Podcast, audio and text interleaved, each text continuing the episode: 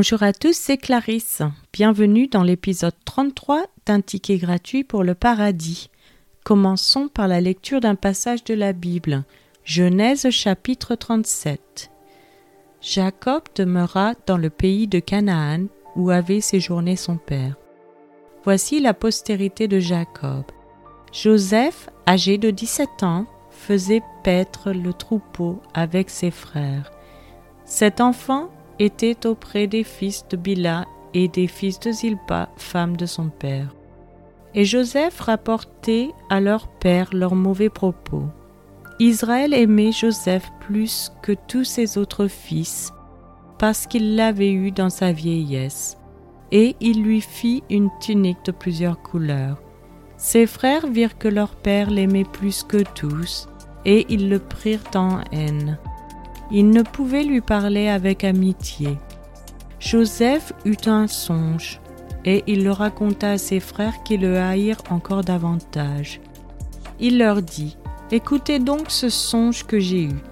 Nous étions alliés des gerbes au milieu des champs, et voici, ma gerbe se leva et se tint debout, et vos gerbes l'entourèrent et se prosternèrent devant elle. Ses frères lui dirent, est-ce que tu régneras sur nous? Est-ce que tu nous gouverneras? Et ils le haïrent encore davantage à cause de ses songes et à cause de ses paroles. Il eut encore un autre songe, et il le raconta à ses frères.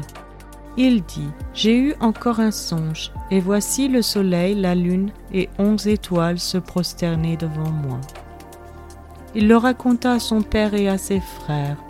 Son père le réprimanda et lui dit Que signifie ce songe que tu as eu?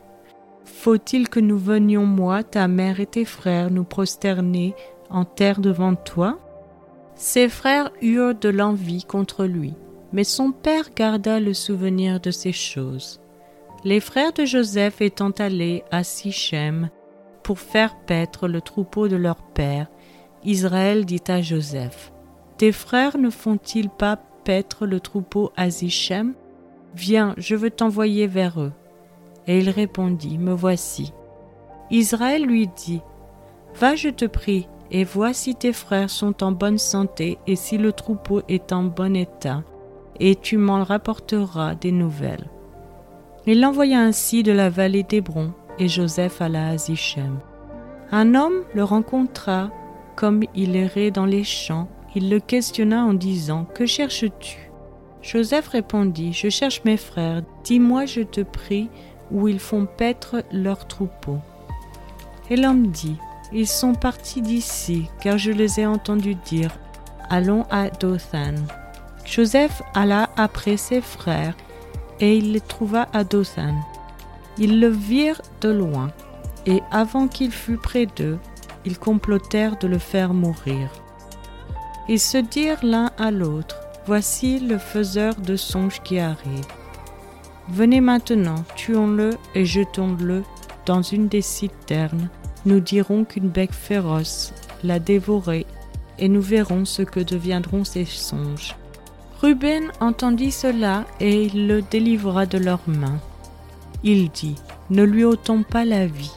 Ruben leur dit, Ne répandez point de sang, Jetez-le dans cette citerne qui est au désert, et ne mettez pas la main sur lui. Il avait dessein de le délivrer de leurs mains pour le faire retourner vers son père.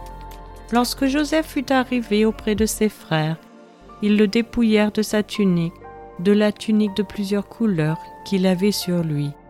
Ils le prirent et le jetèrent dans la citerne. Cette citerne était vide, il n'y avait point d'eau. Ils s'assirent ensuite pour manger. Ayant levé les yeux, ils virent une caravane d'Ismaélites venant de Galaad. Leurs chameaux étaient chargés d'aromates, de baumes et de myrrhe qu'ils transportaient en Égypte.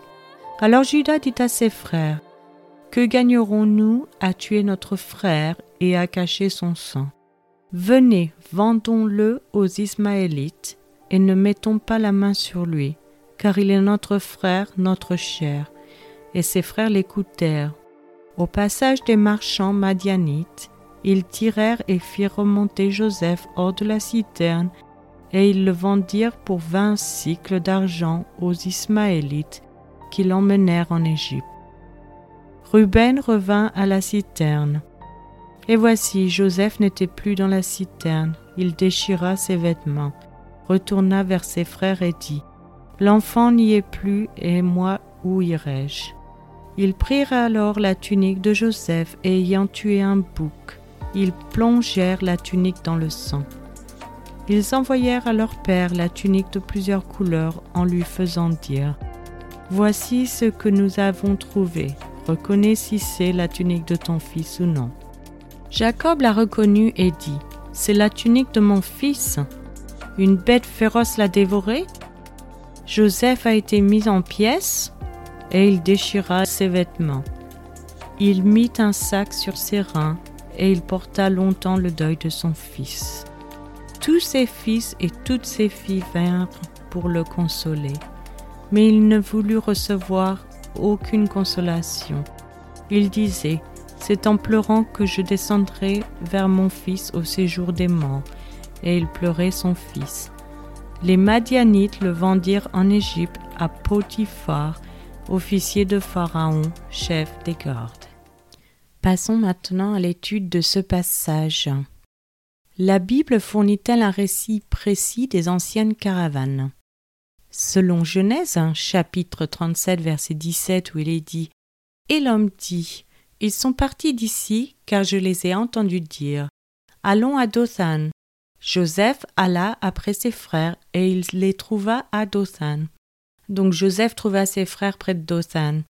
Vaincus par la jalousie basée sur le favoritisme de leur père envers leur jeunes frères, ils ont saisi Joseph pour enfin vendre à une caravane d'Ismaélites de passage à destination de l'Égypte.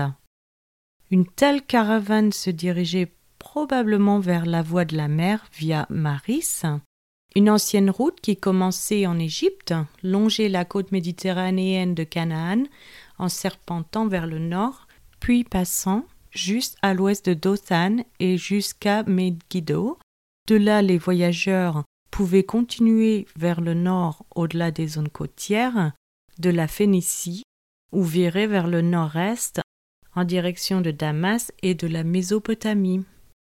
L'autoroute du roi, une autre grande route à l'époque de l'Ancien Testament, permettait aux gens de voyager du nord au sud à travers la Transjordanie et reliant Damas au golfe d'Aqaba. Pendant les temps anciens, les marchands voyageaient généralement en caravane, cherchant protection due à leur nombre, en raison de multiples dangers et du manque d'hébergement en cours de route. Les caravanes avaient tendance à être assez grandes. Une colonne de 300 ânes n'était pas extraordinaire et comprenait souvent des gardes armés. Les textes anciens des Assyriens, des Égyptiens et des Hittites qui sont maintenant les Turcs, font souvent référence aux difficultés du voyage. Les animaux sauvages, y compris les lions, étaient une source de danger, et un marchand solitaire transportant ses marchandises était une cible tentante pour les bandits.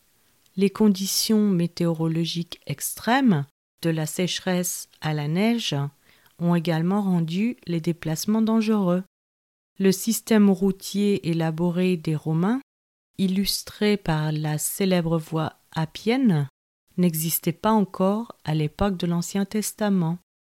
Les routes n'étaient pas pavées, et souvent des chemins de terre des caravanes précédentes étaient à peine visibles. En effet, pendant de nombreuses années, les chercheurs n'ont pu que présumer les emplacements précis de ces chemins en faisant des hypothèses sur la forme du terrain et en s'appuyant sur des références à des itinéraires trouvés dans des documents anciens. Récemment, cependant, la photographie par satellite s'est avérée être un outil utile pour localiser ces sentiers battus. Naturellement, les marchands transportaient leurs marchandises par mer ou sur les rivières navigables dans la mesure du possible. Malgré toutes ces difficultés, les marchands faisaient du commerce sur de grandes distances dans l'ancien Proche-Orient. Les marchandises ont trouvé leur chemin vers la terre d'Israël, aussi loin que l'Inde et le sud de l'Arabie. C'est maintenant la fin de cet épisode. Je vous remercie à tous d'avoir écouté. Je vous donne rendez-vous chaque mercredi et dimanche matin à 7h française pour de nouveaux épisodes. Je vous souhaite une excellente journée. C'était Clarisse dans un ticket gratuit pour le paradis.